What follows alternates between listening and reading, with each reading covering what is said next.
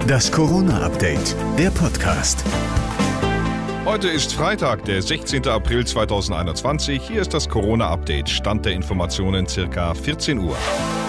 Zu Beginn der Debatte hat Bundeskanzlerin Angela Merkel mit sehr eindringlichen Worten vor dem Zusammenbruch des deutschen Gesundheitssystems gewarnt. Die Intensivmediziner senden einen Hilferuf nach dem anderen. Wer sind wir denn, wenn wir diese Notrufe überhören würden? Merkel versuchte die Abgeordneten daran zu erinnern, dass nicht die Gesetzesänderung, sondern das Coronavirus der Feind ist. Das Virus verzeiht keine Halbherzigkeiten.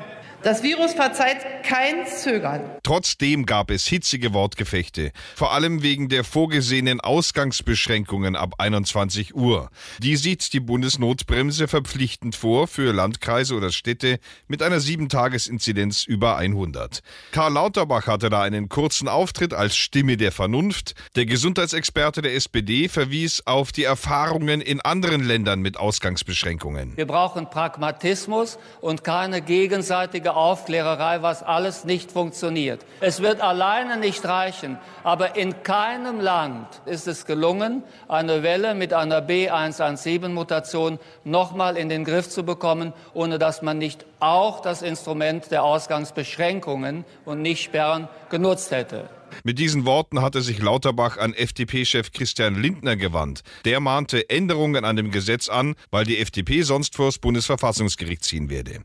Noch vor nicht allzu langer Zeit war die Corona-Lage in Großbritannien katastrophal. Doch mit der Impfkampagne kam die Wende. Inzwischen hat das Land mit die niedrigsten Infektionszahlen in ganz Europa. Deshalb ist Großbritannien aus deutscher Sicht kein Risikogebiet mehr und damit entfällt für Einreisende aus Großbritannien die Quarantänepflicht. Zwei beliebte Urlaubsregionen in Portugal werden dagegen wegen steigender Infektionszahlen wieder als Risikogebiete eingestuft. Die Algarve und die Azoren im Atlantik.